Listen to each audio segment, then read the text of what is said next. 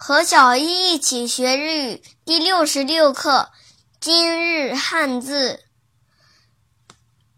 哭泣的泣，在日语当中，它有音读和信读两种读法。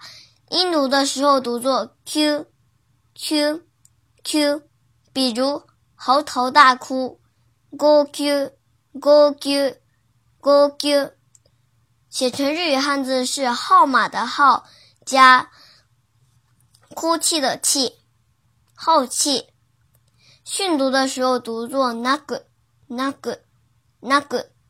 哭是送假名，比如哭声泣き声泣き声泣き声。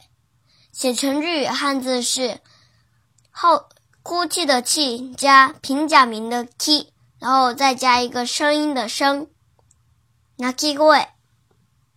想对照文稿学习的朋友们，请关注我们的微信公众号“日飘物语”，里面有详细的文稿哦。